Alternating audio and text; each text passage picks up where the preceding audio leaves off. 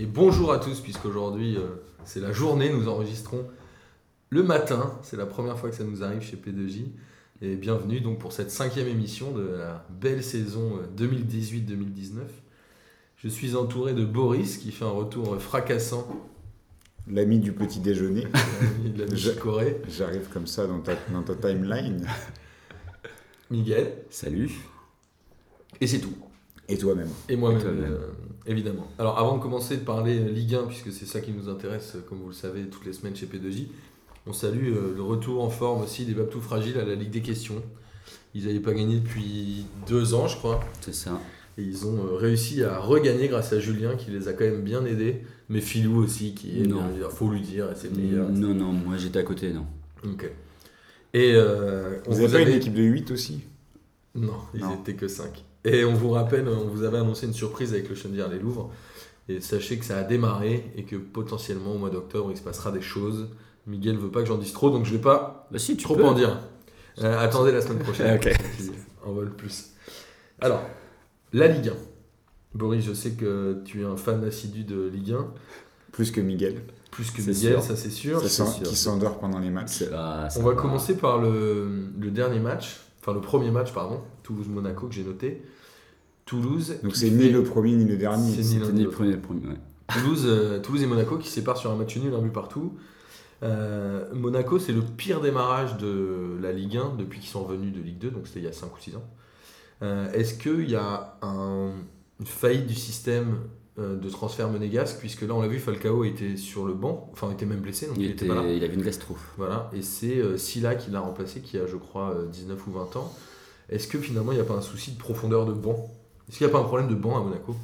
Parce que là, ils vont faire un partout à Toulouse, c'est un club qu'ils sont censés battre, même si Toulouse fait un bon début de saison. Je pense clairement que c'est une saison de transition pour eux et qu'il ne faut pas s'attendre à beaucoup plus. Ça sera pas euh, une saison où on verra Monaco sur le podium, j'ai l'impression, et ils l'assument totalement, à savoir que ça demande, euh, ça demande toujours un peu de temps quand on se sépare d'autant d'éléments. Euh, la faillite, euh, oui, pour, sur une saison. Après, on sait très bien que c'est euh, une équipe qui achète pour revendre. Bah, L'année dernière, ils avaient acheté près de 17 joueurs, ils en ont vendu que 3, enfin le reste c'était tous des flops quoi. Mais euh, il y a... ouais, mais si, si ils arrivent encore à en sortir 3 cette année, tu vois, c'est avec Sofiane Diop là, Qui les qui, vendent à qui vient 180 millions. qui vient d'arriver, qui a 18 ans et qui a du potentiel. Tu te dis pourquoi pas. Il y a le jeune italien, j'arrive pas à voir, Pellegrini. Pellegrini. Pellegrini, ouais, qui est- on dirait qu'il a 25 ans, mais Alors il, qu'il en a il 16. il en a 16 ou 17. Ouais, Euh, euh, C'est des, des paris qui peuvent être intéressants et surtout ça va donner aussi euh, le temps de, à, à des joueurs qui étaient arrivés l'an dernier euh, de prendre un peu plus de place et je pense notamment à Yuri Tillmans qui est un super joueur. L'an dernier il n'a pas joué énormément, ouais. là cette année on sent que c'est il, il prend, on lui donne une place de cadre. en tout Il cas. joue pas au même endroit que l'année dernière non plus, il joue un peu plus haut. Et justement, moi j'avais une question sur Tillmans.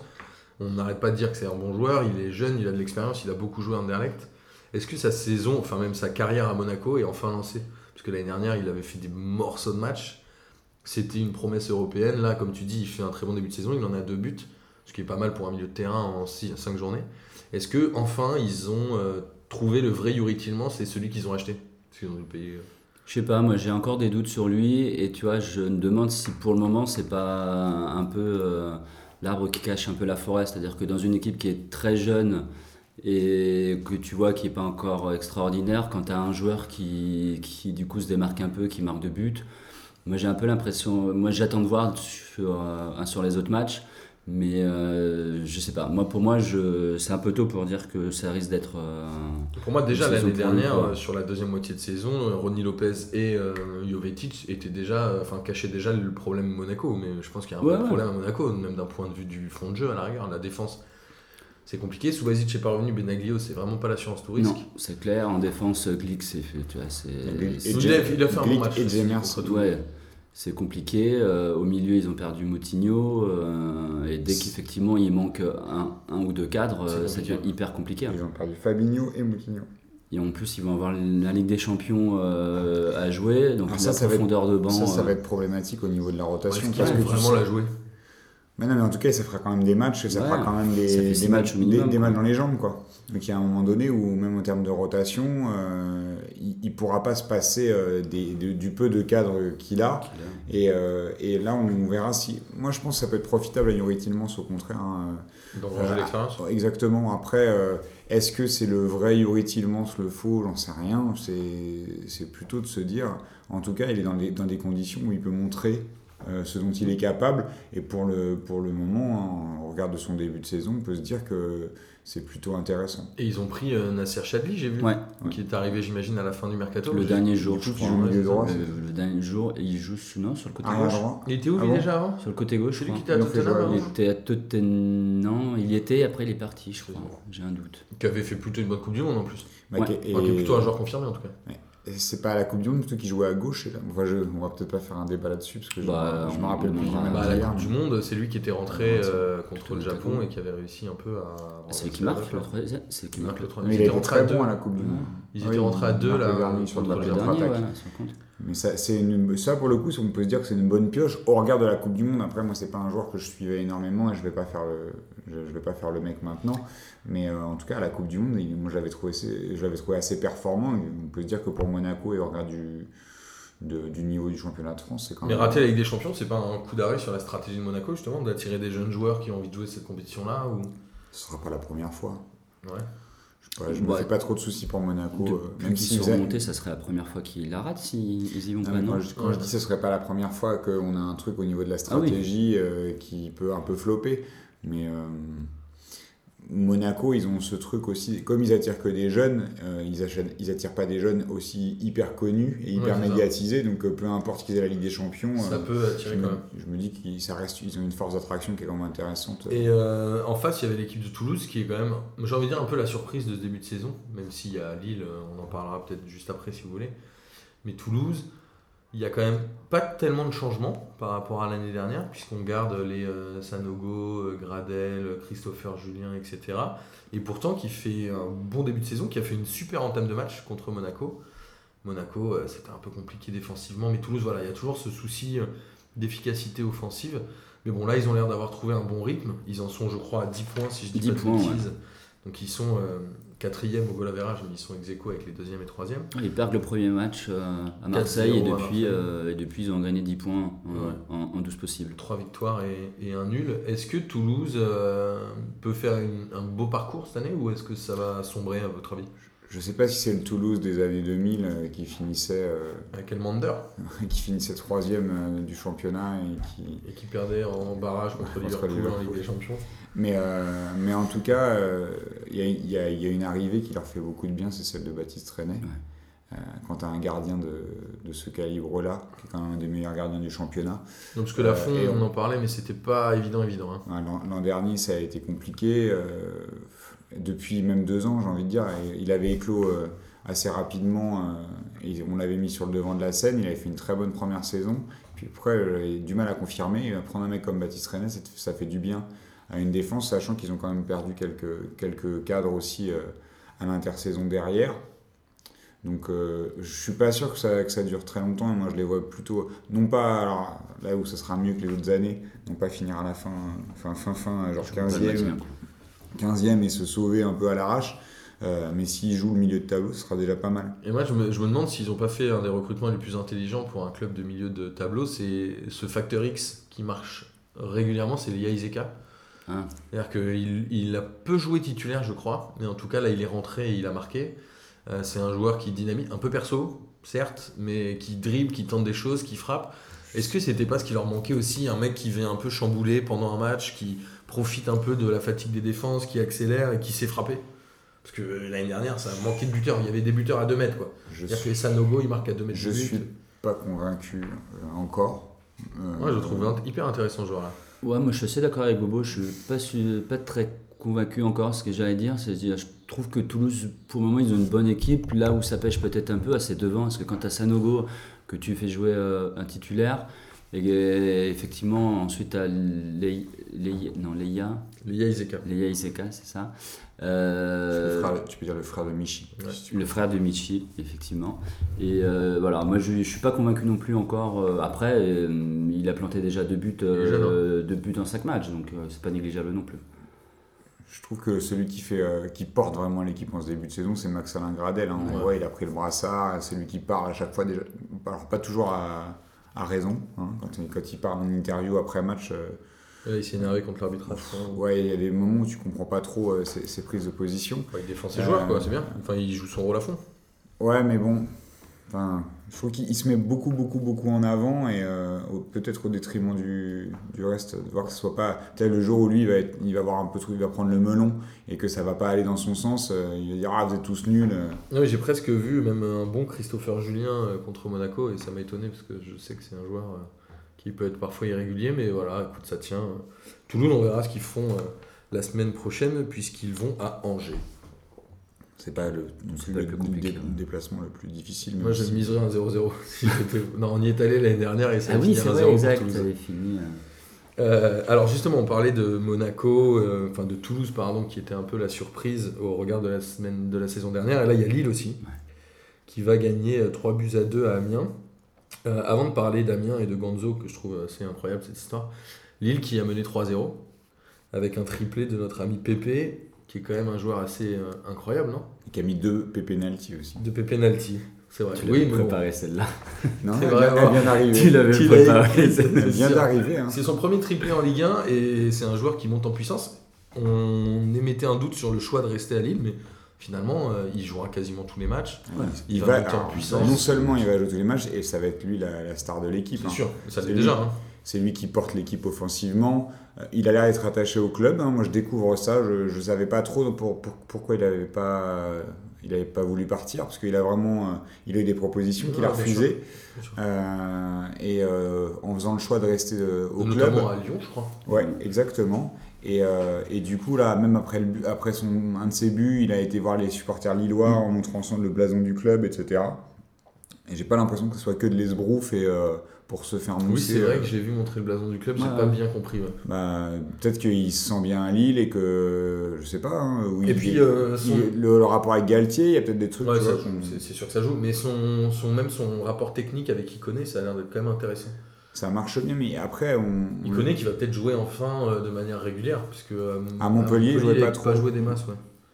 Et après, j'étais étonné de cet attaquant Rui Fonte là, Rui Fonte. Euh, on est sérieux ou pas? Vous l'avez vu jouer Non, c'est enfin oui. C'est chaud, c'est le frère de Gérard Fonte. C'est le frère de José. Et, non, non, c'est un mec qui habite ici. C'est pas fou. un mec qui habite en Picardie là. C'est ça. Non, non, c'est vraiment pas fou. Hein. Ah, c'est chaud, hein. C'est vraiment pas fou. Mais je crois qu'il doit en être à son dixième club en dix ans, tu vois. C'est un peu le Xavier Gravelaine portugais. Il, est prêté partout. Euh, il est prêté partout parce que il était annoncé comme euh, genre un futur un grand joueur, mais il doit plus être très jeune aujourd'hui.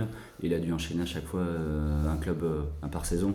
Donc Lille, à mon avis, il va pas, il a encore l'effet la jurisprudence au tout début, mais je pense qu'il va pas rester longtemps. Ça, ça, me rappelle un peu ton parcours, Miguel. C'est vrai, mm. c'est vrai. qu'on annonçait très fort. Exactement. Et, là, je finis de club tous les ans. Quoi. Et après, on a parlé de l'attaque, et en défense, il y a Mike Maignan Mike Maignan qui fait, j'ai envie de dire, enfin une bonne saison. Ah, je te trouve dur. Ouais, je l'avais trouvé vraiment pas génial l'année dernière. Mais bon. d'ailleurs, il avait, reste, sur le banc. On reste sur, son histoire aussi de. Je pense que Mike Maignan, euh, il y a peut-être plus un problème de caractère, j'ai l'impression, euh, de personnalité en tout cas, que de, que de talent ou que d'aptitude pure. Euh, l'an dernier, il a vachement pâti de, du carton rouge qu'il avait pris en début de saison. Enfin, on, est resté sur une image. qu'il avait fait, il avait jeté le ballon sur ouais, Exactement, il avait été expulsé alors qu'il n'y avait plus de. Lille avait déjà fait ses changements et du coup il s'était retrouvé avec euh, deux Préville dans les buts et puis je sais plus qui, un autre, un autre joueur de champ qui était allé dans les buts. Donc il y avait des, c'était une saison compliquée pour Lille l'an dernier. Je, trouve que c'est un peu dur de pointer Mike Maignan comme euh, genre un gars pour, sur qui on pouvait pas compter l'an dernier, qui avait fini sur le banc. Non, surtout qu'ils ont changé de gardien et ça va pas changer grand chose. non, donc euh, moi je pense que c'est un, un, gardien talentueux. Euh, c'est encore un mec de l'école PSG qui sort, qui sort du centre de formation et qui réussit au haut niveau quand même, parce que là, je voyais, alors, il y a les stats sur penalty, mais ça reste un très bon, un très bon gardien. C'est quoi 4 Alors, Les quatre, En- quatre en derniers 1, arrêtés. En Ligue 1, il a subi 10 pénaux, il a pris que 3 buts. Et sur les 4 derniers, il les Il a a arrêté arrêtés. les Il quatre. les a arrêtés. En fait, il a, arrêté, il a arrêté les quatre premiers, il en a pris trois et il a arrêté les quatre suivants. Tiens. Incroyable. Donc au-delà de ça, je trouve qu'il a un bon jeu au pied, il a, il a de la personnalité, c'est important pour un gardien. On sent que c'est un patron quand même. hein, euh, Et derrière, il a, doit avoir 23-24 ans. Non, mais je pense que Galtier a, remis un peu de caractère dans cette équipe qui devait certainement en manquer euh, sous Bielsa, parce qu'il devait être un peu sous le joug de l'entraîneur, forcément un peu. Et depuis l'arrivée de Galtier, on voit que des Benzia avaient fait quand même un super fin de saison, même s'il est parti là. Euh, Pépé est en train d'exploser euh, mentalement et sur le, sur le jeu, au niveau du jeu. Maignan, c'est pareil. Derrière, en défense, moi je reste un peu encore euh, sur ma fin, sur le. Bah, surtout qu'ils ont perdu Amadou, qui était euh, Ouais. un peu euh, leur- le socle défensif de l'équipe. Et Bissouma qui est parti à. Il est parti où À Brighton? Non, il est allé dans un sombre club anglais, euh, je sais plus lequel. C'est Brighton, je crois. Pour la gloire, sûrement. Mais qu'ils ont vendu euh, 25 millions, quoi. Un truc dans le genre. Et alors, après, il y a Amiens. Amiens, moi, je, je suis vraiment très très inquiet pour Amiens cette saison. On, dit toujours que la première saison en Ligue 1, tu es sur la dynamique de la montée et généralement tu arrives à te sauver, mais que c'est la deuxième la plus difficile. Là, Amiens est barragiste alors qu'il est. Bon, après, il n'y a pas beaucoup de points. Mais ils ont fait des recrutements hyper intéressants. Alors, il y a ce joueur-là, incroyable, Godos. C'est quoi ce gars-là? Il avait mis une tête incroyable il y a deux journées. Là, il met un coup franc direct en pleine lucarne. Je connaissais même pas ce gars. Il est mi-suédois, mi-iranien. Iranien, il, est- il a joué la Coupe du Monde Il avec est né en l'Iran. Suède, je crois d'ailleurs. Ouais, ouais, mais il a joué la Coupe du Monde avec l'Iran. C'est incroyable. mais Il est hyper technique ce joueur. Tu connaissais, Tobo Non. Pas avant qu'il arrive. Je, je me suis Euh, intéressé quand il est arrivé, parce que c'était un peu l'attraction de dire un, un Iranien qui arrive euh, à Amiens. Ah, Il a mis deux buts. Ouais. Deux buts Deux de buts de ouf. ouf. Incroyable. Donc euh, après, euh, à, à voir, tu vois, s'il s'installe durablement euh, dans l'équipe. Ils ont Konaté. Moi, je pense que ça peut marcher. Hein. Konaté, ça Il jouait où avant, de ou Ligue 1. pas Euh, Godos, oui, je il était en Allemagne, non? Il était un, ce que j'allais dire, euh, plus, il en s'adapte bien, tu vois, mais s'il était en Allemagne, Après, il faut voir le, déjà- faut voir le aussi Il a dû passer par l'Angleterre aussi, peut-être. Ouais. le- la composition qu'adoptera Amiens et savoir si on joue à deux devant, un seul devant, parce que là pour l'instant Konaté il jouait tout seul devant et était quand même bien ancré, euh, tu vois, en, en point de fixation et aussi pour terminer les, les, les actions, à savoir est-ce que le système va évoluer pour Godos ou pas, euh, sachant que euh, Ils on, ont pris Motiba on aussi. parlait de recrutement Non, et il est à Strasbourg. il n'importe Strasbourg. on parlait de recrutement et euh, bah, tu l'as évoqué brièvement, il y a Gonzo qui est arrivé. Incroyable. Euh, après ils ont perdu Kakuta. Ils ont perdu. Kakuta. Bonne mère qui fait un bon début de saison. Oui, Ganzo, euh, il a joué quoi 20 minutes Il est rentré 20 minutes et c'était pas. Techniquement, c'était propre, hein. Ouais, C'était propre. Il a fait un bon. Il, enfin, il a fait une bonne entrée, je trouve. Au milieu, décisive. au milieu, ils ont perdu Fofana, hein, qui, est- Ouais. qui est, qui est parti aussi. Il faut voir comment ça prend, euh, tu vois, de, de reconstruire un petit peu tout ça. Mais c'est fou hein, qu'un joueur comme de- du calibre de Gonzo, parce que moi je me souviens quand on était gamin, tout le C'était monde disait Neymar et Neymar, Gonzo. Gonzo, les deux sont des oufs, lequel va aller le premier dans un grand club? Bon, Enfin, gamin, t'avais euh, 25 ans, quoi. Merci Boris. Et donc euh, Gonzo qui a fait euh, deux ans à Séville où il a quasiment pas joué. Quasiment pas, ouais. Donc là il est prêté par le FC Ouais. Séville à Amiens. C'est la bo- c'est quand même la bonne pioche de la fin du mercato, non? Enfin, C'est Bah. hyper intelligent pour Amiens. Alors, c'est hyper intelligent si. euh, Ça peut pas être raté. De toute façon, est- c'est pas raté. Il est prêté. Non, c'est sûr, c'est pas raté. et en il, plus, paye, il, paye pas il paye pas le salaire. Je, euh, Raté ça, raté, ça pourrait vouloir dire alors qu'il apporte pas. Dans ce sens-là, ça serait raté. Il y a quand même euh, le, le seul risque pour Amiens, c'est qu'il apporte pas Oui, c'est qu'il apporte ce rien. qu'on attend de lui. Et que c'est euh, et que c'est dommage parce qu'on va se forcer à le mettre sur le terrain parce que c'est Gonzo. Tu vois ce que je veux dire? Des fois, quand tu as des noms, Moi je l'ai vu euh, Mais moi aussi. samedi euh, sur 3-4 ballons, tu dis ok, c'est au-dessus quoi. je suis d'accord avec Ouais, toi ouais, sur ce qu'on a Il faut vu. le voir sur une saison En fait, complète, je, quoi. je- je veux juste euh, euh, mettre un petit peu le- l'accent sur le fait que quand tu as des gros, as des potentiels gros joueurs comme ça qui arrivent, tu te sens un peu forcé de le mettre sur le terrain.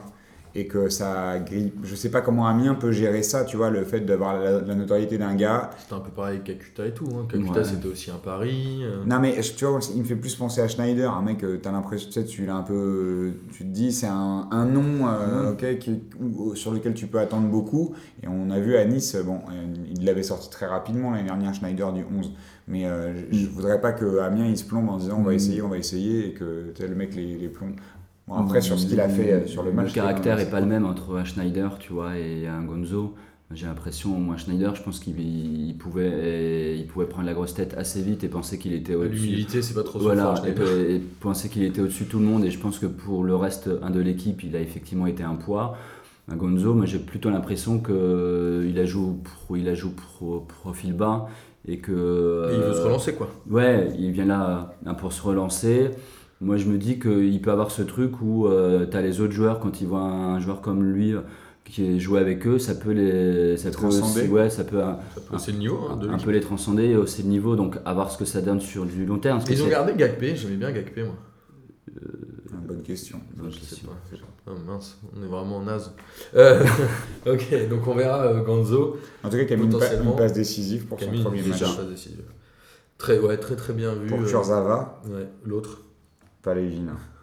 Euh, et pendant ce temps-là, il y a le, le PSG qui continue à caracoler en tête, 4-0, sans Mbappé et sans Neymar qui étaient sur le banc. Mbappé, on le rappelle, qui était suspendu après euh, son coup de tête sur le Nîmois, enfin le- la poussette, Ouais. pardon. Sur Nîmois, il a pris 3 matchs, c'est ça Trois matchs, mais potentiellement plus, puisque fait, euh, le joueur euh, de Nîmes a fait A fait appel. appel. Et techniquement, c'est les deux joueurs qui sont repassent. jugés. Et du coup, il- comme la ligue étant a priori plus dure, Ok. tout le monde dit que ça sera plus que 3. Et Neymar euh, sur le banc par choix. Pour le, Ah, même pas sur le banc du coup. Il était en, il Sur était le en banc tribune. De la tribune. Dans le banc de la tribune. Sur le banc VIP. Mis au repos tribune. totalement. Quoi. Donc Sainté, ouais, Sainté qui a pas montré grand chose. Ah, ah, moi je trouve qu'en Ils aiment première, bien se prendre des valoches contre le PSG. alors, en pas. première mi-temps, je suis pas d'accord avec toi parce qu'ils ont eu les meilleures occasions. Ils ont eu deux incursions intéressantes. Ouais, mais ils ont eu les deux meilleures occasions finalement parce que le PSG marque sur un semi-exploit de, de Draxler hein, qui. euh, Enfin, il y a une, il y a une magnifique, il y a une magnifique ouverture de, de Verratti. Un qui signe son retour euh, par une passe décisive, mais euh, Draxler qui a un peu de réussite parce que quand, quand il se l'emmène de la tête, il fait une double tête pour marquer. Euh, Au-delà de ça, le PSG n'avait pas été très dangereux euh, sur la première mi-temps, et moi je les avais trouvés très en souffrance dans, la, dans les transitions et euh, beaucoup, beaucoup, beaucoup de déchets techniques avec euh, la Sanadira qui avait perdu énormément de ballons, mais ça vaut aussi pour, euh, pour tous les mecs de devant qui n'arrivaient pas à se trouver, euh, où ça, en, ça enchaînait pas 3-4 passes quand même. hein. C'était, ça a été une, mi-temps, une première mi-temps compliquée jusqu'à ce que. C'est un peu le, le PSG depuis le début de saison, c'est-à-dire que j'ai l'impression qu'en première mi-temps, Tourelle il fait un peu ses essais pour voir comment ça il tourne. cherche encore, Il, hein. il cherche. Il n'y a eu aucun, que ça aucune marche pas. conséquence. Ça aurait pu avoir des conséquences graves à Guingamp parce qu'ils auraient pu être menés, enfin ils auraient pu être menés 2-0 au début du match. Ouais. Mais c'est à peu près le seul match où potentiellement ils ont eu des doutes. Et derrière, il rééquilibre et il rechange en deuxième mi-temps et il arrive à en mettre 4 quoi, à chaque Moi, fois. je le trouve assez exceptionnel, euh, Tuchel, dans sa manière de se réadapter là, sur les, les premiers matchs, en tout cas. Euh, faire rentrer Diaby à la mi-temps du match, sais, Moussa Diaby qui a 19 ans, Qui a, mis son, qui a mis le dernier but d'ailleurs. qui met, qui met son but, mais surtout, euh, tu vois, le, le réajustage tactique de Tuchel sur le, le- le côté gauche, avec euh, Bernat qui prenait complètement l'eau. Et euh, en plus, je, je regarde, enfin, hier soir, quand euh, on est tombé sur la sur J 1, il y avait le, le truc de bande de conf où tu voyais euh, Tuchel qui parlait à Diaby en disant tu colles la ligne, tu colles la ligne, tu Ouais. colles la ligne. Et en fait, c'était exactement ça. C'était vraiment de fermer le couloir pour que Bernat il prenne plus l'eau et que ça puisse euh, Mais il a l'air de beaucoup sécuriser le jeu du, communiquer avec les joueurs. avec les du PSG. Moi, je trouve aussi. ouais. Il aime bien toucher des secrets aussi. Ouais. Ça, c'est pour ça que tu l'aimes bien. c'est pour ça que je kiffe, il touche des secrets. Euh, alors, et par contre, devant, alors, Cavani, c'est 3 tirs cadrés en Ligue 1, 3 buts. Je pense que tout, tout le monde qui disait Cavani est une chèvre, etc. Bon, là, en l'occurrence, à chaque fois, bon, du coup, il a mis que 3 buts. Et Di Maria, qui est quand même en pleine bourre. Hein. Di Maria, il met des belles frappes, il met des belles ouvertures, il joue quasiment à chaque match. Je trouve que c'est le meilleur joueur du PSG pour l'instant euh, depuis le début de saison, en tout cas le plus régulier. Qu'il a dû jouer quasiment. Ouais, mais l'an passé, c'était un peu pareil. À la hein. fin de saison, ouais, il c'est était dès qu'on lui laissait sa chance, euh, il était toujours bon. hein. Ah, après, le problème de Di Maria, c'est aussi quand il est dans un confort, euh, il, il peut avoir Ouais. tendance à se relâcher et à plus rien foutre. Bah, est-ce, Il que tu, que considères que tu es encore dans un confort à partir du moment où il y a quand même beaucoup de joueurs qui sont arrivés? Di Maria est arrivé au PSG, c'était devenu déjà la star un peu. Non, mais Là, il y a Draxler qui est arrivé. l'an dernier, il a- il, l'an dernier, il commence titulaire. Et après, il fait plus rien. Il Ouais. dort. Ouais, mais quand on lui redemande de prendre. Quand Neymar se blesse et qu'on lui demande de prendre ses responsabilités, il les assume très bien. Il porte le PSG euh, sur beaucoup, beaucoup de matchs. hein. Il faudra, faudra encore une fois le voir dans la durée, Di Maria, parce que c'est un joueur qui est quand même très irrégulier. Oui, c'est ça. De toute façon, on, on l'a vu dans tous les clubs où il passe. euh, trouve. Au il- PSG, c'est une spécialité. il peut être très bon régulier. et derrière, il peut, être, euh, il peut avoir une passe où il est mauvais. Il- C'est un joueur euh, qui, est- qui est comme ça de toute façon. Puis il fait pas les efforts défensifs. Donc il y a, ça- il y a des matchs où ça sera euh, où ça sera tendu et s'il fait pas les efforts, ça se verra énormément. Il joue trop dur, il est quand même plus souvent bon que mauvais. Enfin, moins, Oui, oui, oui.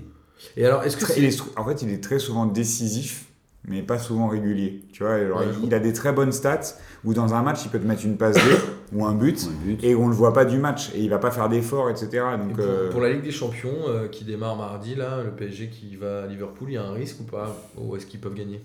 Ils peuvent gagner techniquement.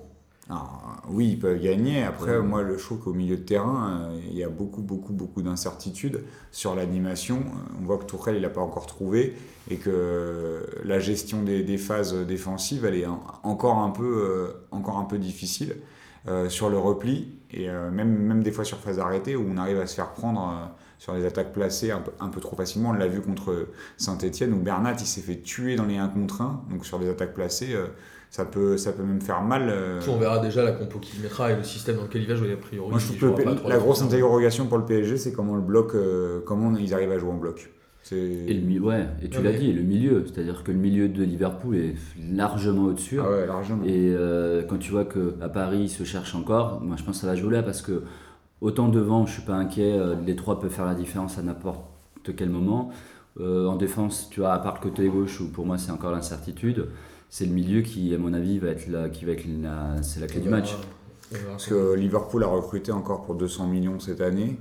Euh, tu vois, avec un gardien à 70 patates Ah, aussi. Van Dijk aussi en hiver. Voilà. Euh, donc tu as Van Dijk. Après, euh, le PSG, ils ont une carte à jouer quand même. euh, Enfin, parce qu'on on parle beaucoup de l'attaque de Liverpool et du milieu.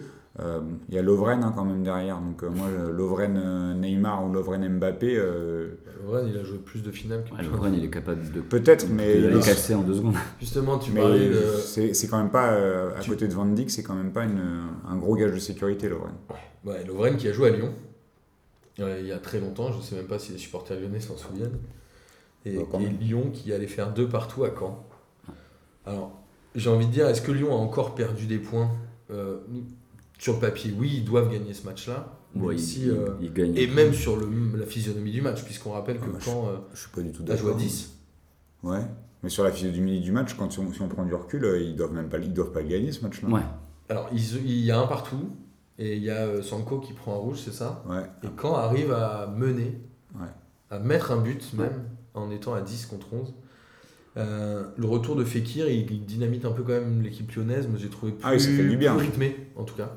Beaucoup plus rythmé qu'avant. Ça, c'est vrai. Bah, après, c'est aussi lui qui les fait jouer. hein. C'est là Ouais. aussi où ça- c'est plus rythmé. C'est-à-dire que quand tu, tu te passes de Fekir et que tu personne derrière pour faire le jeu, euh, en tout cas euh, pour a- amener de la créativité euh, devant, c'est un petit peu difficile d'imaginer que Lyon pour- pourrait faire sans Fekir. Et on les voit sans idée. Moi, je les avais vus à Reims où euh, ils avaient le ballon, ils tournaient à 70% de possession, mais euh, c'était euh, très latéral et finalement ils avançaient pas, voire ils reculaient. et il leur manquait ce- cette touche technique qui faisait que d'un seul coup on pouvait accélérer le jeu sur une remise, sur un truc, chose que c'est faire excellemment bien Fekir, ou se retourner très rapidement, où on n'avait personne qui arrivait à se mettre face au jeu. Donc Touzard et Ndombele c'est très costaud à la récup, mais euh, quand il s'agit de créer du jeu, euh, un peu plus compliqué, parce qu'on sait que Ndombele c'est un mec qui va manger les espaces, qui va casser les lignes, mais si tu lui demandes de faire une, une passe laser entre euh, qui va casser euh, la ligne euh, Il est adverse, pas là pour ça. il est bah oui, mais donc du coup quand t'as pas Fekir, Quand t'as pas euh, Fekir, c'est compliqué. et- et ça repose sur deux pailles et deux pailles il est même plus sur un côté, ça veut dire qu'il faut qu'il dézone, donc c'est un sacré bordel et là bah, Fekir ça va leur l'apporter. Et Dembélé, ça peut donner quoi? Vous y croyez, vous, à Dembélé? Moi, j'ai un peu du mal. Mais... Bah, sur ce premier match, il montre pas grand chose. Après, c'est son premier match. Tu vois, je pense qu'il y a aussi le, il y a aussi le temps d'apprendre à jouer à- avec les autres. Euh, sur ce premier match, il a montré quelques, quelques petites choses, mais euh, on en avait déjà parlé. hein. Je, je suis pas spécialement convaincu aujourd'hui que c'était qui, Le joueur qu'il fallait. Ouais, que c'était les joueurs euh, hein, qu'il fallait. Voilà, peut-être qu'il va nous Ils auraient dû garder mais- Ah bah, euh, c'était, c'était, c'était autre chose. De toute façon, euh, à Mariano, il n'avait pas envie de rester. Donc, euh, Il voulait retourner au Real, ouais. euh, c'était mieux pour eux de s'en débarrasser. Et défensivement, euh, la faute de Ferland Mendy, là, euh, puisqu'il y a un penalty pour Caen, euh, ça aurait dû mériter le rouge, non? Alors il y a cette histoire d'arrêter la double sanction, mais pour moi elle est plus liée à, au gardien ou en tout cas aux actions où il n'y a pas dernier défenseur. Là, euh, le mec avait quasiment passé le gardien. Puis il avait déjà un jaune, donc à un moment donné quand tu fais deux énormes fautes, C'est rouge. c'est rouge. Parce que tu il vois, aurait dû sortir. Et c'est lui, c'est Ah ouais. ironie de l'histoire, c'est marque. lui qui marque le but de l'égalisation Ah. à la 88e. 10, je ouais, crois, ou comme ça. quasiment. ouais. Euh, et côté Canet, moi je reste persuadé que Beauvu est quasiment la meilleure pioche Ouais. du mercato pour un club comme ça. oh, c'est sûr et certain même. C'était euh, brillant d'aller le chercher. Et il y a ce fameux Fagre, je sais pas comment on dit, j'ai envie de dire Fagre, celui qui a mis euh, le coup franc euh, pour le, le deuxième but de Canet, Mm. et qui est quand même un super joueur. Déjà, la dernière journée de championnat, il avait été excellent, on l'avait souligné ici. Donc Caen, est-ce que Caen peut faire une belle saison? Parce qu'on rappelle que Caen, ça fait quand même 3-4 ans qu'il frôle la relégation Bah, quand et qu'ils t'as sont un toujours gardien un peu en galère. Quand t'as un gardien qui est autant en difficulté que. Qui a fait un bon match pourtant contre Lyon. Ah, tu trouves? Ouais, il a sauvé quelques trucs, il a été pas mauvais. Bah, Il se un- trouve un il peu fait sur une le but. faute de main énorme sur un le sur but et je le Sur- trouve absolument sur le pas rassurant. Le euh, il est. euh, sur le coup franc, Sur le il- coup franc, le il coup est- franc, il est il est pour lui. hein. il Et hein. anticipe et Fekir le tire pas très très bien en plus. Non, il, Ouais, il- ouais. et il tire côté ouvert et lui il vient faire un pas derrière son mur Non, au non, moment où le, le ballon part. Enfin, un truc incompréhensible. Et euh, il est quand même très à la peine depuis le début de la saison. Au parc, il donne deux buts. Il avait fait beaucoup de boulettes au début. hein. Bah, au parc, il De toute donne. façon, il faut qu'il joue pour engranger de la confiance. Moi, je l'ai trouvé pas mauvais Oui, sur oui, les, moi, les je temps que- forts de Lyon à la fin. Il, Moi, a, je il se a- sur le deuxième but. Je trouve que c'est clairement leur point faible. Et qu'avec un gardien de ce niveau-là, tu- quand tu joues le maintien, ils te font un, ils te font un grand gardien. Et c'est pas le cas, de- enfin c'est pas le cas en tout cas de ce qu'ils montrent là. Euh, il en faudra beaucoup plus à, à Caen. En tout cas, il faudra des- de meilleures performances de Samba si, si Caen, si Caen veut se maintenir parce que ils vont euh, être exposés à des matchs, euh, enfin des, des- la pression adverse, à des attaquants qui vont beaucoup tirer, etc. Si tu fais deux boulettes par match ou que tu vois tu fais deux erreurs d'appréciation par match, ce qui, est, ce qui était pas hier c'était pas des boulettes mais c'est quand même deux belles erreurs d'appréciation, une faute de main et le, le positionnement sur le coup franc, ça va être compliqué pour Caen. Et alors, justement, dans la relégation, il y a aussi Strasbourg. Strasbourg qui, mine de rien, est allé prendre un bon point à Mhm. Montpellier. Ils ont fait un partout là-bas. Strasbourg, en 2018, c'est 24 matchs de championnat et 4 victoires seulement. Donc c'est quand Ouais, même ça dit tout. pas énorme. Euh, ça dit tout. et aujourd'hui, ils ont 5 points, ils, Ils ont sont 5 16e. points. ouais. Je crois qu'il n'y a pas eu. Ce match-là avait pas l'air foufou. hein. Il y a eu un tir cadré, euh, premier tir cadré à l'heure de jeu, je crois. L'entraîneur Thierry Lauré aura certainement euh, une bonne excuse à ça. Ouais, il a toujours des Il excuses, toute très énervé lui. Ouais, il aime bien s'énerver. Mais après, Montpellier, c'est marrant parce que c'est une équipe qui est censée être assez en place. Et après le but, ils ont un peu subi quand même contre Strasbourg. Et moi, j'ai trouvé voilà, que c'était. euh, bah, D'ailleurs, c'est Motiba qui a marqué. Qui marque pour Strasbourg. ouais. C'est son premier but. Franchement, c'est un bon point pour Strasbourg qui, euh, qui joue la relégation, qui n'a pas gagné depuis un petit moment ou qui a du mal à gagner et qui va prendre un point à Montpellier. On rappelle que l'année dernière, Montpellier était la, meilleure dé- la deuxième meilleure défense, je crois, à la fin de saison. Ouais, ils doivent perdre sur la fin. je. Après le PSG. ouais, de toute façon, c'est pas une équipe qui perdra encore beaucoup de points à domicile. Montpellier. Oui, c'est ça, à domicile surtout. Bon, Quoique cette année, ils, Ils font- vraiment du mal à domicile. Ouais, Ils ont vraiment beaucoup de mal. et puis, et puis Montpellier, c'est beaucoup de matchs nuls. Donc, mm, tu vois, Strasbourg, le ils, per- point- ils perdront pas beaucoup Ah oui, de points. perdront. Donc euh, pour, des, pour une équipe comme Strasbourg, tu vois, Montpellier, ils vont peut-être avoir du mal contre les gros. Mais j'imagine que contre euh, des Strasbourg, tu vois, ça- prendre un point à Montpellier pour Strasbourg, c'est une bonne OP finalement. Tu vois, c'est un concurrent direct. Euh, Ouais, C'est- Montpellier au-dessus quand même. Oh, c'est au-dessus quand même. pas vraiment un euh, concurrent direct. Montpellier, tu vois, mon Montpellier, il joue la, il joue la dixième place, quoi. Il joue le milieu de tableau. Strasbourg, ça Stra- va jouer le maintien. Strasbourg, ça, va- ça joue entre la 10e et la 15e place l'an dernier. Donc, euh, tu vois, pour Montpellier, ça peut être, à la- ça peut être dans la même zone. hein. Moi, j'ai des gros doutes hein, sur le fait que Strasbourg arrive à se maintenir. Strasbourg a À ce bien, point-là des pièces. Bon, on va rediscuter, hein, oublie pas Guingamp non plus. hein. Ouais. Il y a, il y a Ah Guingamp Guingamp, qui, est, qui a 0 points. Euh, T'as Caen où c'est pas folichon. fou, euh. Alors, à côté de ça, on a euh, ceux qui jouent l'Europe ou qui sont censés jouer l'Europe à la fin de saison, c'est Nice et Rennes. Nice a battu Rennes 2 buts à 1. Nice qui. Est-ce qu'ils ont enfin lancé leur saison? Est-ce que Vieira a enfin trouvé sa manière de jouer? Parce que c'était poussif euh, sur les trois, trois premières journées. Bon, il, a surtout, il a surtout trouvé un gardien de but, je crois, c'est ce qu'on disait hier. Euh, Il a enfin pris la décision de changer De- de gardien et- avec Benitez. et Benitez qui, a est, viré, euh, euh, qui, s'est re- qui est re- à nouveau euh, dans- qui reprend sa place dans les buts niçois. L'impression que c'est un qui peu. Ouais. Non mais c'est une arlésienne ce truc des gardiens à Nice. C'est que à chaque fois, quand un entraîneur arrive, il se dit ah je vais remettre Cardinal, Cardinal. parce qu'il est quand même bien sympa. Les gens dans le vestiaire ils l'aiment bien. Bah, ils le remettent et puis au bout de trois matchs ils font ah on Ah, va en l'enlever parce qu'il est vraiment trop nul. Et, et du coup c'est toujours Benitez qui revient et Benitez est toujours bon. Benitez est excellent. Benitez Euh, fait toujours des bons matchs. Benitez, tu sens en plus que dans la détermination et la concentration, il est toujours là. Enfin, c'est, ça, c'est une grosse différence avec Cardinal qui fait des, qui a des sauts de concentration énormes. Bah, Et, de- et devant, le on nombre a de buts aussi, qu'il euh, prend sur les erreurs de concentration. euh, Devant, on a aussi euh, Saint-Maximin qui, Ouais. euh, qui est enfin au niveau auquel on l'attend, j'ai envie de dire, qui a certainement pris un peu de plomb. Même peut-être qu'un mec comme Vieira, c'était l'entraîneur qu'il lui fallait à ce joueur-là. Bah, si Saint-Maximin il arrive à comprendre qu'il peut être hyper intéressant collectivement pour son équipe, Oh, il a un potentiel il, va, il peut tout casser parce que euh, individuellement euh, il a les qualités pour, euh, pour éliminer, pour accélérer, pour marquer. Si en plus il fait les bons choix dans le jeu, bah, ça peut, là ça peut être une, presque une recrue pour, Ouais. pour Nice parce que l'an dernier il a été trop peu, trop peu décisif. hein, Mais dans- il par- j'ai l'impression qu'il parle beaucoup avec Vieira, que Vieira lui parle beaucoup et je pense qu'il doit se dire que c'est lui le facteur X de l'équipe et que c'est c'est lui qui doit euh, un peu chouchouter entre guillemets pour gagner des points. Quoi. C'est possible. Après, la question, c'est comment est-ce qu'ils seront complémentaires euh, avec Ballot devant, quoi. Bah, Ils ont l'air, en tout cas, je crois qu'en dehors, ils sont très amis.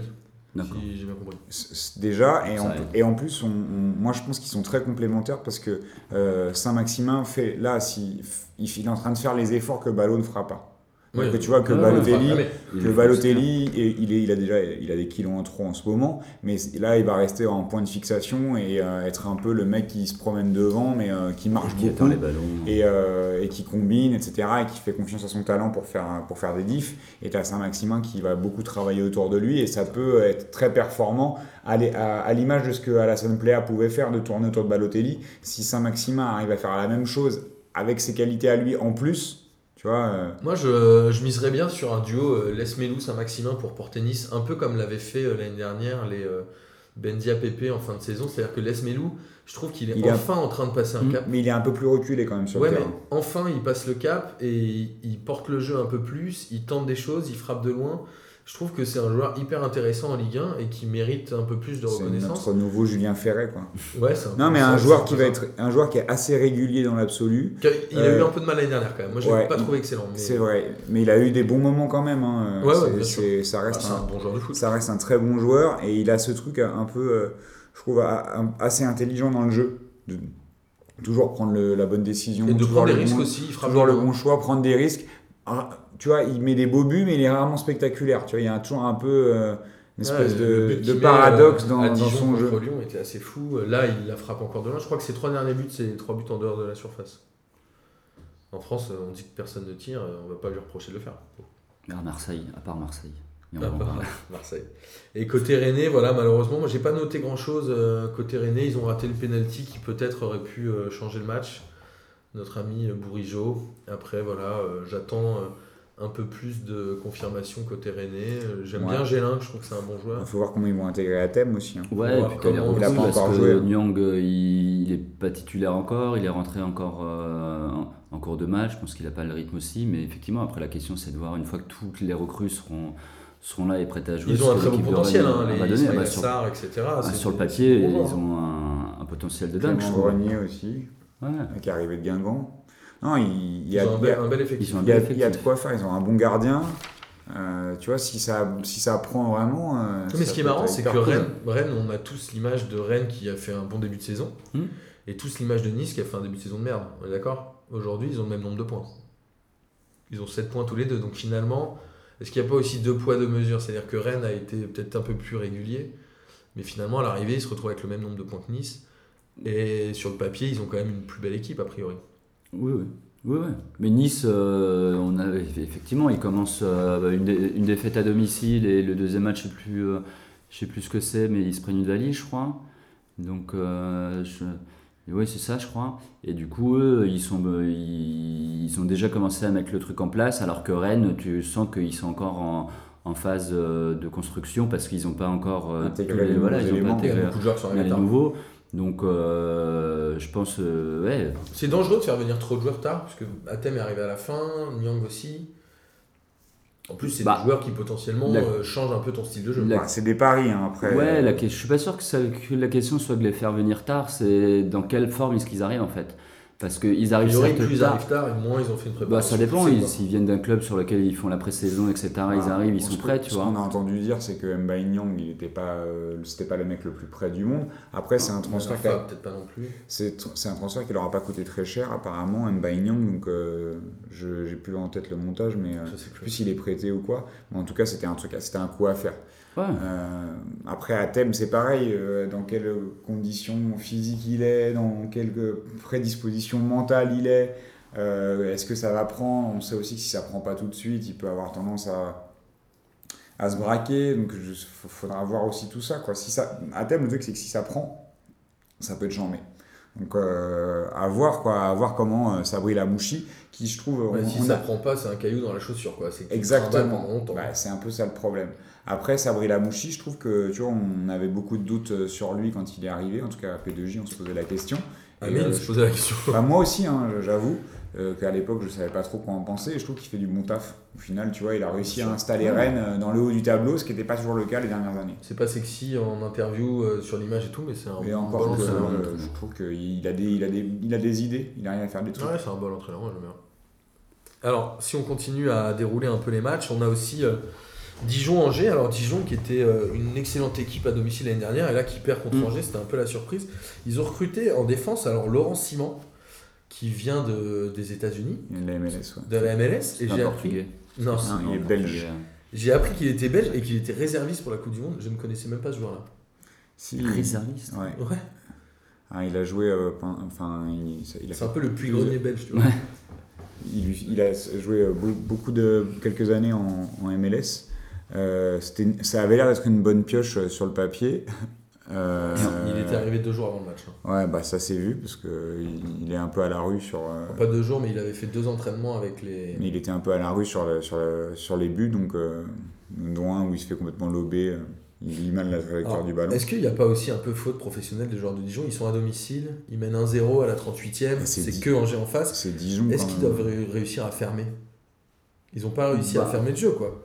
Ils n'ont pas fait un match génial. hein. Eh, attends. C'est eux qui ouvrent le score quand même. il menait pas 3-0 non plus. Ouais, hein. ouais, Au professionnel, quand tu mènes un Et sur 0, le euh, ça peut aller c'est- vite. hein. C'est pas une équipe qui a tendance euh, à fermer le jeu, tu vois, c'est plutôt une équipe qui aime jouer. Euh, on l'a vu sur les premiers matchs, je crois que c'est trois victoires sur les trois, sur les trois premiers matchs et là c'est deux défaites euh, d'affilée. Donc moi que il- il- à 1-0 euh, tu, que, tu, que tu continues à jouer, moi, moi, effectivement après je- ça me choque pas, tu vois, c'est c'est leur style de jeu, ils, ils sont comme ça. Mais euh, là où je suis surpris Ça c'est risque de tomber ou pas de, de tomber au classement, pas tomber en Ligue 2, hein, mais de chuter euh, Dijon Bah oui, enfin, je, je vois pas comment ils pourraient rester. Ils vont pas rester dans les six premiers. Non. Mais, euh, Non, ça c'est sûr. mais dans l'absolu, Ils euh, mais dans l'absolu, ils, partie de ils- tableau, ils vont euh. faire, ils seront dans le ventre mou et ça leur, ça. ça. ça leur correspondra Oui, bien. Ils ont une bonne équipe, ils peuvent pas espérer beaucoup mieux. Ils prennent les points qu'il faut prendre et c'est déjà, c'est déjà pas mal. Bah, ils ont le 9, ils ont déjà fait quasiment le- c'est la moitié euh, du quart, ouais. Et euh, alors, côté Angevin, il y a euh, Flavien T qui est pas mal. Déjà en fin de saison dernière, je l'avais trouvé intéressant. Là, il est hyper décisif. Puisqu'il marque un but et il fait une passe décisive, je crois. Et Bauken, que je trouve vraiment bien en Mm. fait. Je, je pense que Strasbourg aurait dû garder ce joueur-là. Bah, c'est son premier but en même temps, je crois, à Angers euh, à cette saison. Ouais, mais il a pas joué beaucoup. Mais en fait, c'est des, des attaquants de milieu de tableau en Ligue 1 qui font le boulot euh, largement mieux que des mecs que tu peux aller choper à l'étranger ou des trucs comme ça. Bauken, moi je trouve que c'est un bon attaquant. Ouais, En plus, il parle bien en interview. c'est un Giovannicio moins bon, je trouve. Bah pas- ouais, Giovannicio, pareil, il est resté à Montpellier, il est Keblo. Ouais, Ouais, il va jouer à la CFA, quoi. Il y a Butel aussi qui euh, Bah, lui. se réveille enfin. Bah, Butel, le truc, c'est qu'à chaque fois, C'est on. compliqué hein, l'année dernière. Ouais, mais il avait été un peu blessé. Enfin, je trouve que c'est- c'est un très bon gardien, Ludovic Butel, et, et c'est euh, c'est bien, de- c'est bien pour Angers qu'il soit au niveau. On, enfin, on sait aussi quand même que euh, il va avoir beaucoup, beaucoup de matchs difficiles, Ludovic Butel. Et hier, là, si euh, jamais euh, il y, a, il y a ce score-là à la fin, c'est aussi parce qu'il fait un bon match. hein. Ouais, ouais. Il sort 2-3 arrêts euh, qu'il faut en un contre un, euh, il les maintient à flot. Euh, tu vois, ils ont, ils ont préféré se séparer de, de Letellier. Euh, ils auraient pu euh, faire le choix de, de, de mec- de mettre un mec un peu plus jeune. Finalement, Butel, tu vois, garde. garde Butel est un espoir, hein. il, je sais pas quel âge il a, mais ça fait longtemps. hein. Il était à Metz, ferme à Metz, lui. Exactement. Mais euh, non, non, mais c'est un mec qui va leur faire du bien à Angers. Après, là, tu vois, euh, je trouve qu'il gagne 3-1, c'est un peu sur un malentendu. Euh, et ça sera pas tout- tous les matchs comme ça. Ouais, c'est euh, efficace. Ouais, mais ils ont combien de points là 6 Ils en ont 6. Ils en ont 6. Après, quand tu regardes, euh, à mon avis, entre. euh, Il y a Entre 6 la points dix- entre le deuxième et Ouais, l'avant-dernier. euh, donc, voilà, c'est. Non, mais le score est flatteur. dire, Quand je dis qu'il y a 3-1, tu- c'est quand même assez flatteur sur la physionomie du match. Oui, oui, bien sûr. Bien Mais- sûr, mais après, ça fait partie de ces équipes qui peuvent jouer le, qui peuvent jouer le ventre mou, la deuxième partie. Ouais. En fait, il y a tellement peu d'écart entre toutes ces, toutes ces équipes-là euh, Ah, là, au au, final. début, au début, comptablement, il n'y a, pas- y a aucun écart entre la deuxième et la- et l'avant-dernière place. Ouais, mais tu vois déjà des équipes qui sont à la traîne et tu sens que ça va être hyper compliqué pour eux. Et t'en as tu te dis, bon, eux ils vont jouer le ventre mou et ils vont finir dans, entre la 10 et 15. Alors quoi. justement, euh, quand on parle de ventre mou, et ça va faire plaisir à notre ami Julien, Ah. euh, c'est Bordeaux-Nîmes, c'est non pas que c'est le ventre mou, mais c'est en tout cas Nîmes qui va essayer de se maintenir en Ligue 1 et Bordeaux qui va essayer d'accrocher l'Europe. Nîmes, c'est vraiment l'équipe qui fait chier les gros, quoi. Même contre Paris, ils avaient été relous. Contre Marseille, on l'a Ouais. vu, ils les avaient Ils battus, bien sûr. Là, contre Bordeaux, ils sont encore menés et ils égalisent. C'est incroyable cette équipe, c'est quoi? C'est que à l'envie en fait, non? Ouais, alors sauf que le problème, c'est que quand tu joues que à l'envie, ce qui est, ce leur, ce qui est leur cas, Tu perds contre Euh, une petite équipe. Bah déjà, je pense qu'ils ils vont laisser beaucoup, beaucoup de force. Ouais, c'est-à-dire qu'ils reviennent, ils reviennent tout le temps et il y a- du mental, d'accord. Mental Mais euh, le, le mental, ça, enfin, généralement, il y a ton corps qui suit. hein, pour, et ils font des, des énormes matchs dans l'intensité qu'ils mettent tu vois, f- Ouais, face, aux gros. Est-ce qu'ils vont pas vendre les coupes, les coupes nationales est-ce qu'ils vont pas, est-ce qu'ils vont pas vendre le championnat déjà à la 15e journée où ils vont commencer à être grillés parce que euh, ils font que des matchs euh, Moi, je les de voyais 80 relégables à la fin de de- saison. des- que des 95 minutes euh, à fond, à fond, à fond, à fond. Et peut-être que contre les gros, c'est bien d'accrocher des points, mais il faudra surtout le, le révélateur, il sera dans les matchs contre les petites équipes et savoir euh, ce qu'ils font contre les petites équipes et Mm. s'ils prennent vraiment des points contre les petites équipes parce que c'est là que c'est important. Ah bah, que c'est finalement, direct, prendre des points contre Marseille, contre Bordeaux, c'est bien. C'est bien, mais, Mais c'est pas là où on les attend. Et moi, C'est pas les matchs à 6 points dont on parle. C'est-à-dire a un moment, si tu es à 3 points d'un concurrent direct relégable, il faut le battre pour essayer de le mettre le plus loin possible. C'est Exactement. là où ça va être important. Exactement. Et donc, du coup, d'avoir euh, accroché Paris dans un match euh, aussi engagé qui a fait rêver les supporters, etc., c'est vachement bien. D'avoir battu Marseille aussi. D'avoir battu Marseille aussi, mais est-ce que tu vois, c'est pas ça qui tu va vas te coûter après euh, des points quand tu joueras contre ceux auxquels tu t'attendais normalement de d'en prendre, t'en prendras pas. Et tu te dis, ah merde, on a pris un point contre Bordeaux. Bon, on l'a vu, ils ont Ouais. perdu. euh, Ils ont perdu à contre Toulouse, je crois. Je sais plus, je vais vous retrouver. ils avaient pris une tôle. Non, je crois pas. Euh, ils doivent faire où vous avez 2-1 pris ou 2 ou 2-0, un truc comme Je ça. vois ça. euh, je, crois, je crois que c'est Toulouse. Et le premier match, il gagne. Non, le premier, il gagne 4-3, euh, le fameux 4-3 à Angers. Il gagne à Marseille. Ils, Ils perdent 4-1 à Amiens. Ouais, ils avaient perdu Ah, 4. 4-1, alors c'est ça. 4-1 à Amiens. Et Amiens, ça, c'est typiquement le match euh, hyper important pour Bah, Ça, ce sera un C'est à direct. ça que je faisais référence, Ouais, tu sûr, vois. Quand tu prends 4-1 à Amiens et que tu dis, ouais, on a fait 3-3 à Bordeaux, bah, t'aurais, il aurait mieux fait de, préféré de- euh, faire 3-3 de faire à Amiens. Ou même de perdre 1-0 contre Bordeaux et d'aller gagner à Amiens, tu vois. En Ils, vrai, vont à Mon- euh, ils vont à Monaco euh, la semaine prochaine. Est-ce qu'ils vont sortir le match de ouf et ils vont gagner 2-0 ou un truc Bah, c'est une vraie question parce C'est que le dernier match, ils Monaco qui va jouer la Ligue des, euh, qui, qui, qui joue en Ligue des Champions bah, je pense euh, qu'ils vont les taper, ouais. en milieu de semaine. Serait- jouent à domicile, ils vont les taper. Ils vont remettre encore, tu vois, à mon avis, ils vont mettre l'équipe euh, type euh, en milieu de semaine en Ligue des Champions. Ils vont refaire jouer les jeunes euh, en championnat. Ils sont capables de, de- ils sont capables de- d'aller gagner là-bas. hein. Ce serait drôle. Alors, côté bordelais, Il y aura Ah non, ils de reçoivent Monaco. ils Non, ils reçoivent- vont à Monaco. Ah, il y a- je pense qu'il y aura Ah, plus de Nîmois. Ouais, il y aura plus de Nîmois, euh, tu- Je pense qu'il y aura plus de Nîmois au stade en plus. Bah oui. Alors, côté bordelais, tiens, Bordeaux qui met 3 buts, euh, c'est assez ouf aussi. hein.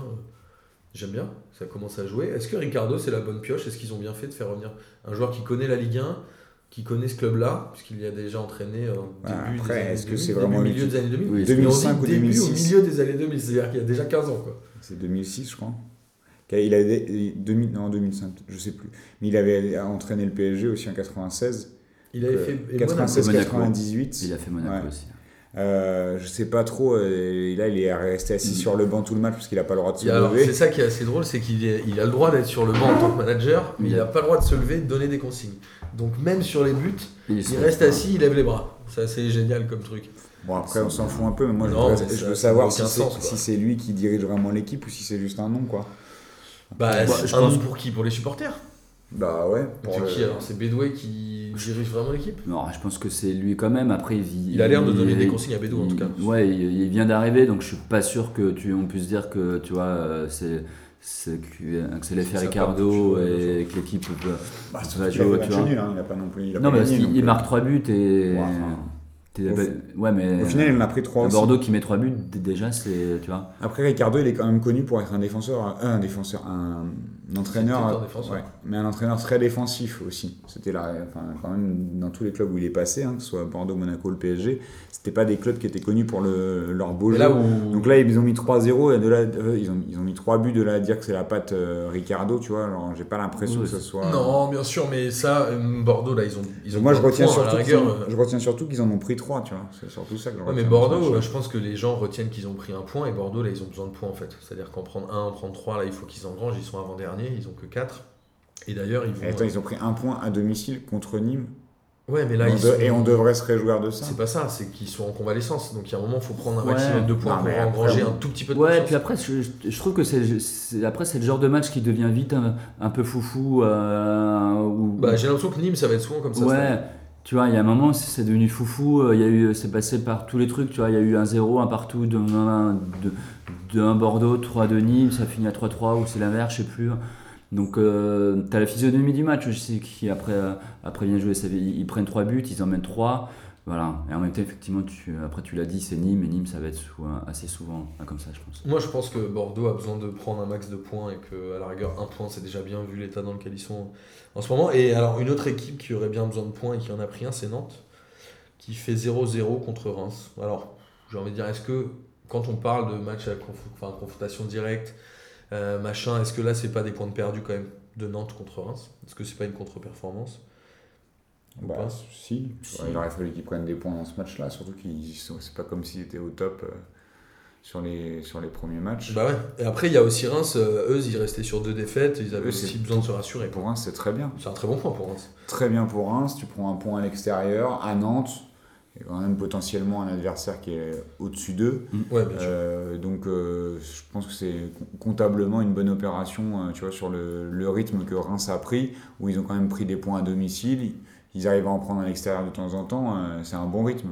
Et côté Nantais, est-ce qu'il n'y a pas un moment un plafond de verre euh, par rapport à l'effectif? C'est qu'à un moment on se dit c'est Nantes donc ils devraient prendre des points contre Reims, mais finalement Ouais, c'est il n'y a pas un- une limite quoi, dans, ce- dans cet effectif-là, dans, la, dans le recrutement qu'ils ont fait. Est-ce que Nantes peut faire mieux en vrai? Enfin, est-ce qu'ils peuvent vraiment faire mieux par rapport aux joueurs qu'ils ont? Bah, sur les premiers matchs, euh, il m'avait Ils cinq donné l'impression, euh, tu vois, euh, en tout cas le coach euh, m'a donné l'impression de vouloir mettre euh, un jeu en place, un jeu plutôt offensif. euh, et effectivement, après, après, après cinq journées, tu te rends compte que bah, ça va être hyper dur pour eux. Parce Ils que, vont à Lille. et je suis pas sûr qu'il ait les joueurs effectivement pour mettre en place le- après le jeu qu'il veut. Donc il y a un moment, est-ce que sa volonté de jouer offensive, il y a au bout d'un moment, il va pas pouvoir la faire, tu vois, et rejouer, euh, et rejouer comme ils ont joué les deux dernières saisons, à finir avec des 0-0 ou alors des 1-0, tu vois. Parce que eux, il- parce que eux, il y a un moment, il va se poser la question de prendre des points et jouer offensif pour finir à faire euh, un 0-0, ça va être un peu compliqué, quoi. Ouais. Et le dernier match de cette journée, c'est euh, Marseille-Guingamp. Donc Marseille qui a battu Guingamp 4-0. euh, il y avait toujours 0-0 à la mi-temps. Marseille qui a eu le ballon, mais Guingamp qui a essayé de contrer, c'était pas trop mal. Ils ont, en tout cas, ils ont réussi à maintenir. Et puis après, ils prennent le premier but, euh, ça explose côté Guingampais. Mais du coup, un match en trompe-l'œil, je trouve.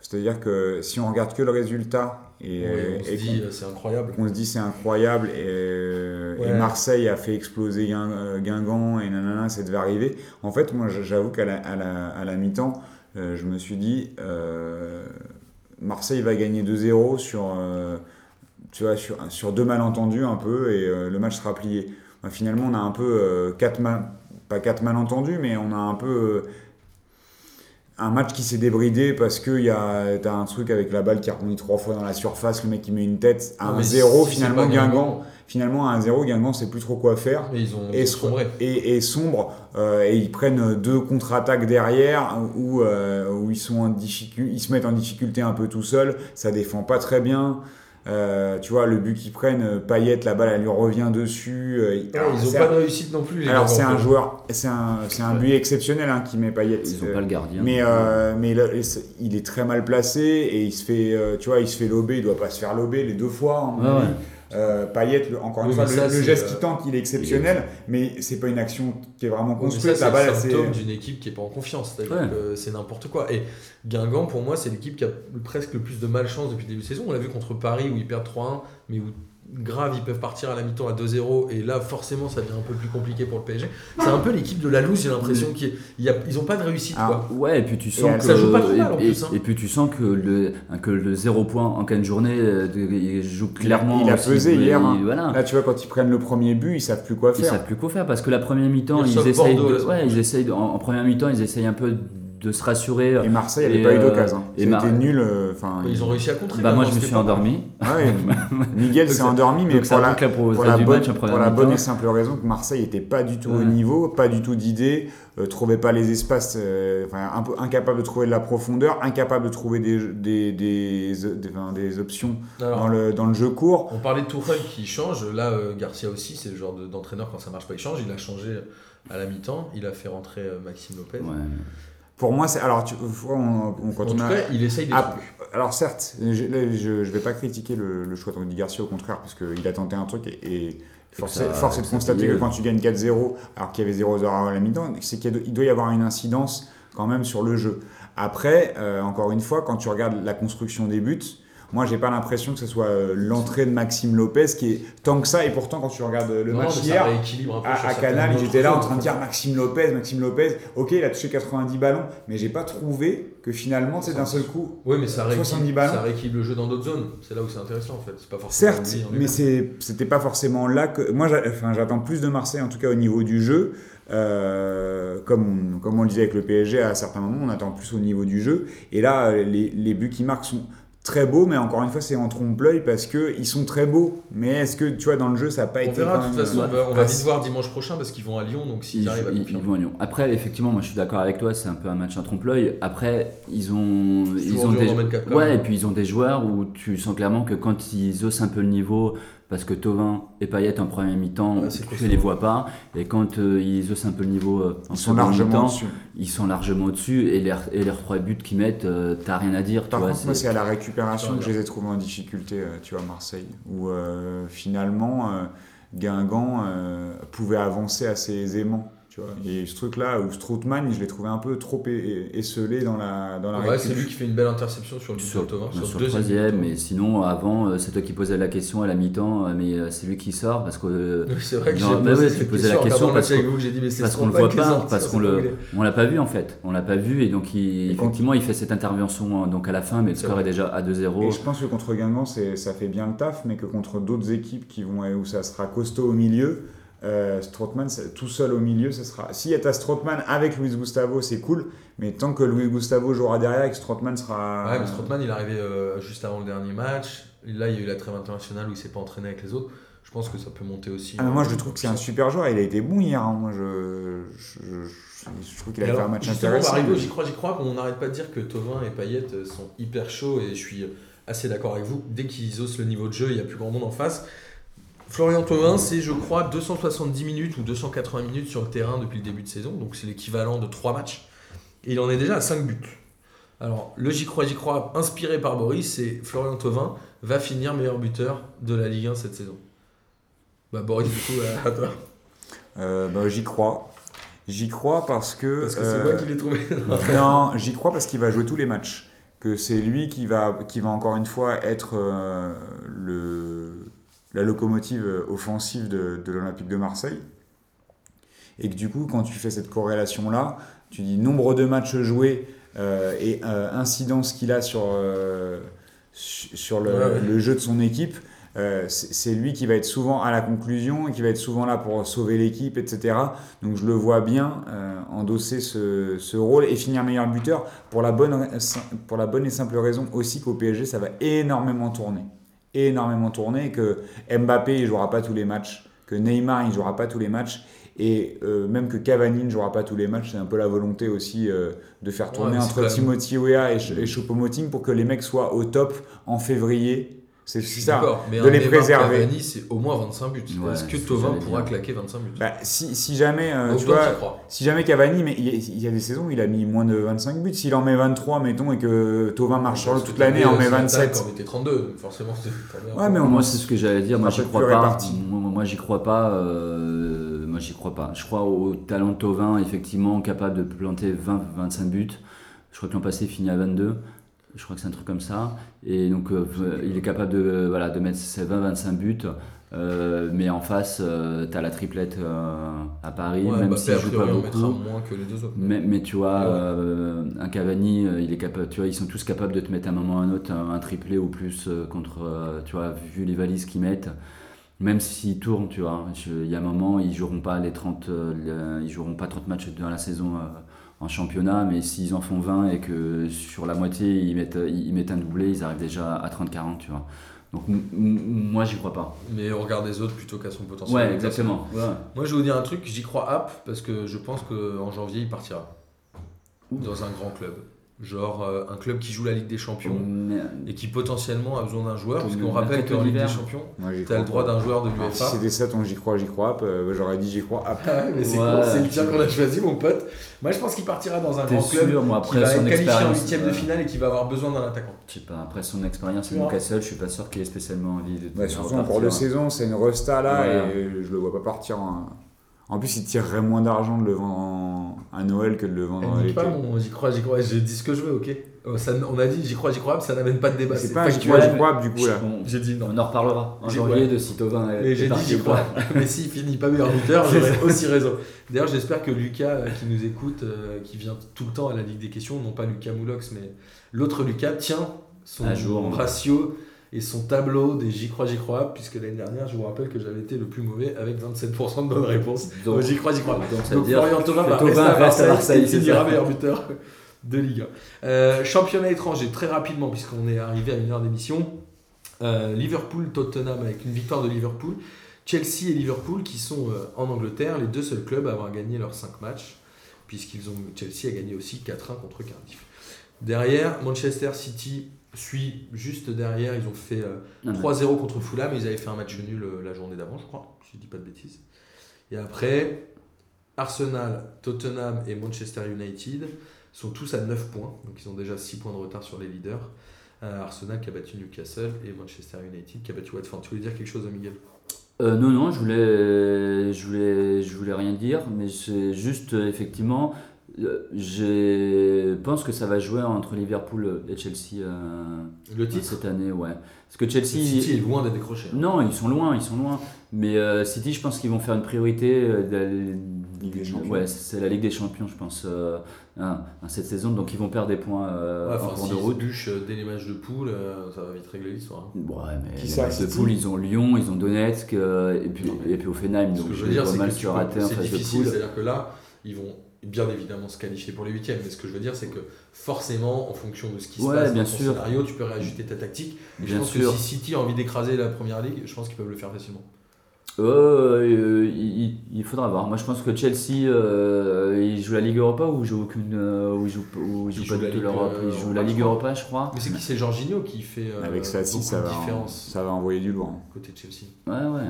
Tu vois, et Sarri, met- il est en train de mettre un truc aussi en place. euh, Et alors, en Espagne, euh, J'ai hâte de voir, tu vois, l'association Sarri et, Ouais.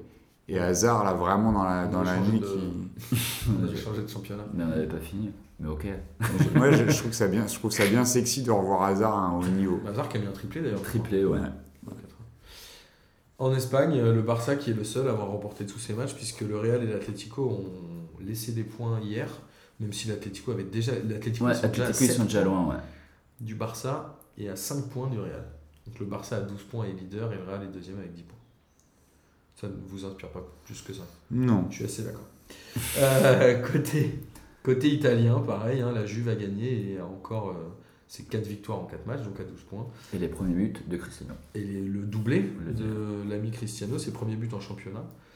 Et Naples qui, est dé- qui a déjà, j'ai envie de dire déjà, c'est horrible, 3 points de retard, genre limite le championnat est déjà payé, mais qui a déjà 3 points de retard euh, après 4 journées, même s'ils ont battu la Fiorentina et la Ouais. Rome euh, qui fait un début de saison un peu compliqué. Ouais, après la vraie surprise en Italie, moi je trouve que c'est l'Inter qui enchaîne les défaites. Je sais même pas Là, ils ont combien ils perdu sont. contre Parme. Ils ont perdu contre Parme alors qu'ils. C'est assez étrange. Hein. Alors qu'ils ont fait euh, un, Écoute, j'ai noté dingue. J'ai la Juve qui est première avec 12 points, Naples avec 9, et ensuite j'ai Sassuolo avec 7 et la Sampdoria avec 6. J'ai pas la suite, mais ça veut dire que À l'Inter, moins de euh, je crois qu'ils ont dû gagner un match, ils doivent être à 3 points, je ils ont crois. peut-être gagné le premier, ouais. Même pas sûr qu'ils aient gagné le premier, mais alors qu'ils ont euh, fait euh, le, le recrutement, le, bah, j'allais dire la plus chère, mais peut-être pas parce qu'avec la Juve, euh, les 100 millions, mais ils font un début de saison euh, Ouais, ils ont lâché pas mal d'oseille. tr- très compliqué et la Ligue des Champions qui arrive là en milieu de semaine pour eux. Ça, Est-ce que l'Inter est encore un grand d'Europe? Ça fait longtemps hein, que l'Inter fait plus grand chose. ça fait longtemps, mais Ouais, avec depuis le leur victoire en Ligue recrutement des là Champions. qu'ils ont fait cet été, je m'attendais à ce que, à ce que justement ils reviennent un peu, euh, un peu dans le haut et en fait non. C'est quoi, c'est 2010, c'est ça leur victoire en Ligue des Champions?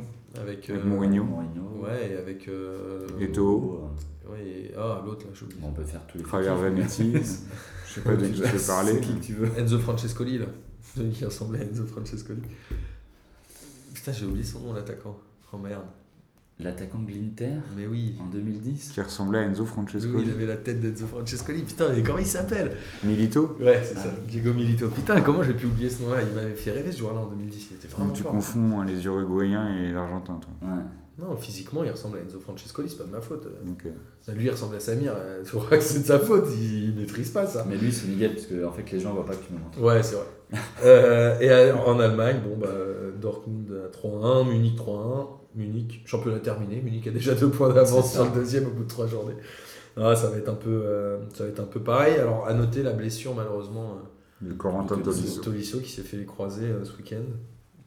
C'est bien con quand même ça. Toujours une galère. Pour lui, pour l'équipe de France. euh, Et Vous avez vu, tiens, d'ailleurs, euh, ça me fait penser à ça, le, Montpellierin Dolly, il prend un contact euh, pas terrible, pas ouf, hein, pas impressionnant. Il a la jambe en l'air et le mec a l'air de lui taper dans la jambe. Fracture du péroné. J'ai pas fait gaffe. Donc le gars absent pendant quasiment un an, quoi. Toute la saison. C'est horrible, hein Mm. Mais sur un vieux contact tout pourri. Bon, voilà, c'était euh, mon moment euh, santé. Mm. voilà, c'est manque de Michel. Simès. Mon moment Michel Simès. On sait depuis que tu t'es fait. Manque de calcium. Aussi les croisés, c'est un peu. Et les péronés, j'ai fait les deux. En fait, je suis, euh, je suis même temps. Tolisso et je suis Dolly. je suis Dolly Tolisso. Euh, parfait. Mer- Merci de nous avoir de nous avoir suivis. On va essayer de poster cette émission un peu plus tôt pour vous faire plaisir euh, cet après-midi euh, pendant votre journée de travail, vu que je pense que vous n'avez pas envie de bosser un peu comme nous. Euh, on vous rappelle qu'on essaye toujours de faire plein de choses pour vous dans l'année. Suivez-nous en octobre. On a fait un partenariat avec un média pour vous faire rêver avec Chenevière-les-Louvres. Euh, la Ligue des questions qui bien évidemment continue. Et comme l'année dernière et la précédente, on va essayer de vous pondre un petit site internet de derrière les fagots pour vous faire euh, plaisir et on espère vous faire rigoler. Et on va bien évidemment terminer par le kiff de la semaine. Qui veut commencer? Ah bah moi je veux bien. Vas-y. Euh, la collab Jordan euh, PSG. Euh, Ah oui, tiens, c'est vrai. ça très très sexy, moi, cette collab Jordan PSG. Euh, ça fait longtemps que j'avais pas été aussi émoustillé par du branding. Excité. Excité même par du branding. Euh, donc non, c'est cool le PSG qui se positionne comme ça. euh, ça les met dans un très gros game et surtout ça, il y a des très très belles pièces. Je pense que ça va donner des idées à d'autres clubs pour faire des trucs un peu intéressants. Mais c'est marrant, de... en effet, ça donne en visibilité. Ça... Au-delà de l'aspect marketing très- qui est de vendre, c'est que ça Je donne une très image, très euh, fort, ouais. euh, tu vois, le- en tout cas sur le coup de projecteur que, que ça a, et puis même un, le crossover foot basket euh, sur un- avec un truc aussi iconique que Jordan. Non, c'est Excuse-moi, mais les crossovers foot basket, Graphic United, ils font ça tout le temps, tu vois. Mais euh, ça, on, On les embrasse d'ailleurs, il faut aller voir leur compte, ils sont En brillants. virtuel d'ailleurs, ils en ont fait un là, avec euh, Kobe et l'Olympique de euh, non, Barça. et le Barça. On embrasse Clément de Graphic United et allez vraiment aller découvrir ce qu'ils font, c'est brillant. Miguel? Mon kiff de, de la semaine, c'est toi qui me l'as un peu soufflé hier, Martin, mais ça m'a fait le week-end, donc effectivement, c'est mon kiff de la semaine. Et il est lié à celui de Bobo. C'est Bobo un sur Bein. Ah. Je vous invite tous euh, à le regarder. non, euh, non, non, non, pas du tout. en Donc replay. en replay, puisque Bobo euh, Non, est, chroniqueur à la matinale de non, Et, euh, et ils l'ont présenté comme blogueuse mode. Et, euh, et du coup, ça ça m'a bien fait rire. Et, et la preuve, il vient de nous en reparler encore. Euh, Donc c'est parfait. On remercie. que- euh, sur quel blog les gens peuvent te. sur aucun blog. On remercie On peut te Vanessa voir. Lemoine qui, qui n'écoutera peut-être pas ce, ce podcast, je ne sais pas, mais qui a eu la mauvaise idée de dire blogueuse mode. C'était très drôle. C'était très drôle. Moi, mon kiff de la semaine, c'est à Caen, je crois. Euh, J'ai vu le, le jacuzzi Ah oui, c'est vrai. où il y a deux personnes qui sont au bord du terrain. Ah vous, c'est ton rêve Et en fait. mais alors, je me dis, mais c'est vraiment. Avec pense- Miguel, tu veux. Je me le dis- jacuzzi comme ça, bord je pense que c'est la pire idée du siècle. C'est-à-dire que tu es devant les tribunes, il y a des gars juste au-dessus de toi. Toi, tu es en slibard de bain, tu es dans ton jacuzzi. Genre, il doit faire un peu froid au bout d'un moment. Et quand il y a un but, le mec se lève et tu te rends compte qu'il fait. En fait, j'ai l'air con, je suis en slip, donc il se rassoit. et qui fait t'es- froid surtout. Et qui fait froid. Mais je trouve que c'est vraiment. T'es dans ta jalousie, toi, par contre. Ah, Eux, ils sont dans, dans leur jacuzzi, toi, t'es dans, t'es- t'es ta jalousie, mais toi. ça n'a aucun sens de proposer ça. Ah, C'est tu débile. transpires le somme, là. Et déjà, ah oui, je pensais à toi. Ah Si, parce qu'on parlait de, de, slibard. de regarder les matchs dans un canapé. Et j'avais Ouais. vu pareil, je sais plus quel match c'était, mais je crois que c'était la finale de la Coupe de France. Bah, c'est Conforama qui avait mis des Ouais. canapés, je crois. en hein, fait, parce que quand comme t'es au c'était- bord de plus, tu vois rien. Donc quand t'es dans un canapé à hauteur c'est kiffant. oui mais c'est le concept qui est marrant. Mais en vrai, je pense que tu regardes le match de foot dans des conditions de merde. Et je trouvais que le- mon kiff de la semaine, c'est ces deux gars qui ont gagné le jacuzzi, euh, le jacuzzi Golden de Caen là, et qui ont dû se faire chier et s'afficher. Le mec et- était content avant et après, je Ouais, pense qu'il je pense qu'il était moins. Ouais. Donc je me dis, Moi, je pense qu'il a pas regretté, vous êtes des ouf. Il avait... Quand il y a les buts, il se lève et tout, il est hyper content, c'est le gars. Ah, est Peut-être, mais il est En content. tout cas, moi j'embrasse, euh, j'embrasse bien fort euh, Mais les c'est marques et les fédés et les trucs. Et ces deux supporters. Ont à chaque fois des idées stupides pour essayer de faire vivre des expériences. Et le marketing sensoriel, le marketing expérientiel, c'est la pire connerie que j'ai jamais vue d'aller regarder un match dans un jacuzzi devant des gars, ça n'a aucun Et sens. si les deux personnes qui, nous, qui étaient, ils, ils nous écoutent, Bah, est-ce qu'on peut bien les inviter, euh, qu'on Ah, peut les inviter euh, du coup Ils euh, peuvent nous donner un podcast. Bon les gars, merci d'avoir enregistré Merci euh, ce toi. podcast avec moi. Vu, avec Merci. vue sur la, sur la vallée. Et le, Vu sur la vallée. et le premier sans bière, on est Et le premier café. sans bière et le premier au café. Et bonne écoute et à la semaine prochaine. Salut